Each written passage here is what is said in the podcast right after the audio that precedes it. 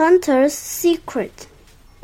The students at Featherstone School were holding a talent show to raise money for the school library. I'm going to do a magic trick, announced Marvin right away. Hunter looked glum. He didn't know any magic tricks. The students in Hunter's class discussed what they could do at the talent show to entertain people. The teacher wrote their ideas on the whiteboard until it was covered. All the children were excited, except Hunter.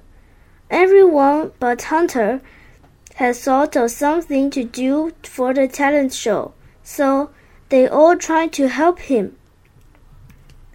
I will give you dancing lessons, and you can dance with me, said Anna. During Hunter's dance classes, Anna moved around as carefree as a butterfly. Hunter stomped behind her with heavy steps. His feet could not bounce up and down like Anna's when he danced.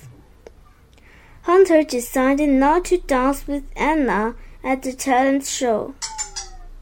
Try singing with me, suggested Alex.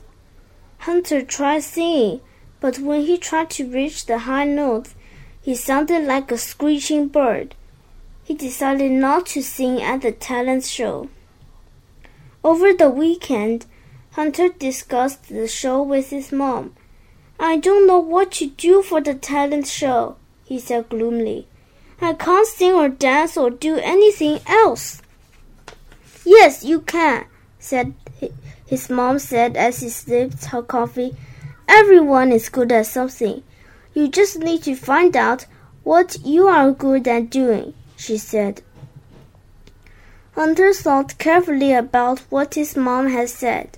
After a few minutes, an idea for the talent show had already popped into his head. On the night of the talent show, Anna was the first to perform. Some dancers came next, followed by a song from Alex.